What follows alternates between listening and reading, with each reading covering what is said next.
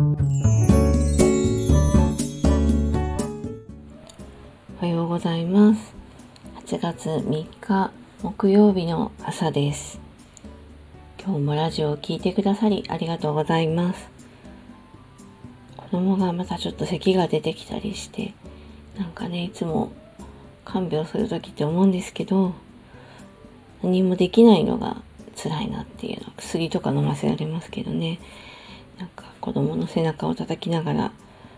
こんなこともう6年もずっと思ってるなと思ってでも昔は抱っこでしか寝なかったのが、まあ、一応寝てくれるようになって私も寝れるようになったしお互いにレベルアップしてるなとかこう昔思い出しながらちょっと看病してました。えっ、ー、と今日は子育ては試行錯誤で子供に合ったやり方を探し続けているというお話です。えー、子育ては本当に試行錯誤だなと思っていて子供が生まれる前から出産の前から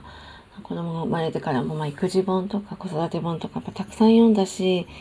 ろんな記事も読んだしねなんかまあ知識を入れようと思っていろいろしましたけど、まあ、自分の子供に合ったやり方っていうのは結局自分で試行錯誤してあのしかもアップデートしていかないといけないんだなっていうのをすごく思っていて赤ちゃんの頃はやっぱ生きるか死ぬかなのでなんかこう試行錯誤しすぎて何かあったら困るなってすごくあって、まあ、とにかくこう言い方悪いんですけどあの死なさないようにとか何もないようにっていう事故が起きないようにみたいのはすごく強かったんですけど、まあ、子供がイヤイヤ期にやっぱり入ってからなんかイヤイヤをねとの対処の仕方の中で例えば何か嫌なことがあったら泣く暴れるみたいなイヤイヤ期じゃないですか。でそれに最初全部付き合ってたんですけど全部付き合うとすごいモンスターみたいなねわがままだらけの子供ができるなっていうのをすごい実感したのでこう泣いて泣けば助けてくれるとか騒げば助けてくれるみたいな風になってほしくないなっていうのはすごく思ったんですね。で小学校高学年ぐらいになってもう嫌なことあったらわーって泣いてまなんかそうすると誰かが大丈夫って言ってくれるみたいな。なんかちょっとそういう子になりそうな未来が見えてちょっとすごいどうしようと思ったのであの心を鬼にして子供がまあ泣いてもわめいても、まあ、その命に関わることとか怪我とかじゃない限りはもうあんまりこう寄っていかない親になろうと思ってでもあの私そんなに子供に厳しくできるタイプじゃないので結構厳しくすることが辛くてあのなんかもうなんでこんなにしなきゃいけないんだろうって思ったんですけどでもあの子供のためだと思って結構厳しくしてでも泣くと、まあ、泣くなってよく怒ってたんですね。で最近まあ子供が自転車に乗り始めていてで、まあ、ちょっと暑くてあの乗れない日もあったりして、まあ、たまに乗るとこううまく乗れない時もあったりするんですね。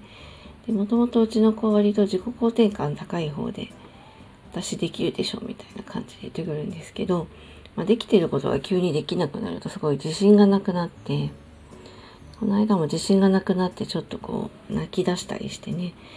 でもある程度、まあ、理解はするんですけど、まあ、泣いたからって解決するわけじゃないしもう泣けば大人が助けてくれるみたいな思考回路に本当になってほしくないので、まあ、泣かないでっていうこととねあのまあとにかく自信を取り戻してもらおうと思って一生懸命あの話を聞きました。まあ、それはなんかなだめるというよりは、まあ、なんでそう思ったのかとか、まあ、昔できたことができないと今どういう状態なのかとか、やっぱただ泣くのをやめないと話聞かないよみたいな感じで、あの泣くことは別にあの私も泣くことあるんで泣くのが全部悪いとは思ってないんですけど、まあ、冷静に話せないじゃないですか泣いてる時って。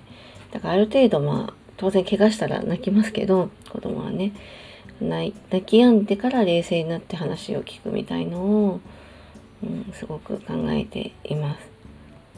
でまあ子供を当然ただいろんな子がいてあのもう泣く習慣になっちゃってる子もいると思うんでそこはそれぞれだと思うんですね。でまあいろんな有名な方の子育て本とかねいっぱい出ていてあの参考にはするんですあこういうやり方があるんだってだけどまあ自分の子供に合ってるか合ってないかって結局自分にしか分かんないことだしでもまあ良さそうだなと思うことは試すんですねで試してみてもちろん1回では分かんないのでちょっと継続的に試してみて合わないと思えばどんどん変えていきますしそのあたりは自分で、うん、考えてアップデートしていくのが大事かなと思ってます。でまあ普通みんな仕事だったら新しい課題が来たら勉強したりアップデートしたりするじゃないですか。でもなんか子育てになると急になんかこう、うん、取り組むのがやっぱりプライベートでもそんな勉強したくないよみたいな気持ちもあるのかしれないんですけど、うん、なんか大変だって思う方多いみたいで私もまあ大変だと思うんですけどでも子育てはなんかお互いにな子供との関係性の中でお互いにレベルアップしていく作業だと思っていてうちの子今6歳なんで、まあ、あと15年ぐらいを、うん、成人するまでの期間を互いにいろいろチャレンジしながらアップデートしていく期間だと思っているので、まあ、そこは前向きに考えて、まあ、大変なこともありますけどあんまり大変と思わずにまあもう今別に何かあの取り組んだからってすごく子供が怪我したり命にかかるわけじゃないのでいろいろ試行錯誤してでダメだと思ったらちょっと変えながらあのやっていけたらと思っています。で今回自信がなくなった娘に対してもまあ娘はいろんなチャレンジをね例えば鉄棒とか縄跳びとかできなかったことを、まあ、自分がチャレンジしてできるっていう体験をしてきているのでまあ、過去の体験を一緒に振り返りながら、どんな気持ちからどんな気持ちになって、まあ、努力してどうなったかって話をしてね、本人もいろいろ思い出しながら言ってくれて、この時こう思ったとか。でただまあ、あの、努力イコール必ず、あの、うまくいくとか、何でもできるようになるわけじゃないので、うん、それも言いながら、だけど、私自身の体験も話して、まあ、頑張ればできることもあったし、当然できないこともあって、その中でどうやって気持ちを切り替えてきたかとか、それをプラスに考えてきたかっていう話を一生懸命して、で、まあ、あの、6歳なので、分かった気にはなってくれて、分かったって言うんですけど、まあ、これは1回では分かってないなっていうのをすごく思うんで、何回も同じような話を、まあ、しながら、少しでも実体験として身につくといいなと思っています。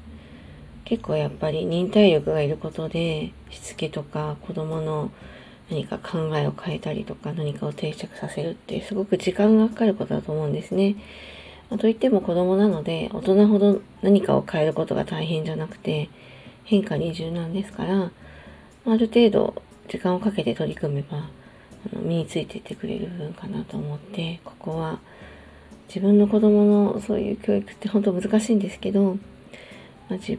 そうですね自分が覚悟を持って試行錯誤して、まあ、子供のためにあの自分も学びながら取り組んでいけたらと思っています。いろんな方のいろんなやり方が今は本だけじゃなくて YouTube とか、ネットの記事とかいろんなもので見れる時代なのでただまあ大事なことは何でも鵜呑みにしないっていうか、あの、どの情報が正しくて、どの情報が自分の子供に合っているかを、まあ、自分で考えて、あの、試行錯誤しなきゃいけないんで、そのあたりちょっと判断の難しさはあるんですけど、でも、やってみれば、やらないよりは絶対いいと思うんで、まあ、何事もトライエラーの精神で考えてはいます。ということで今日は子育ては試行錯誤。子供に合ったやり方を、まあ、いつも探し続けているというお話でした。今日もラジオを聴いてくださりありがとうございました。それではこの辺りで失礼いたします。滝真由子でした。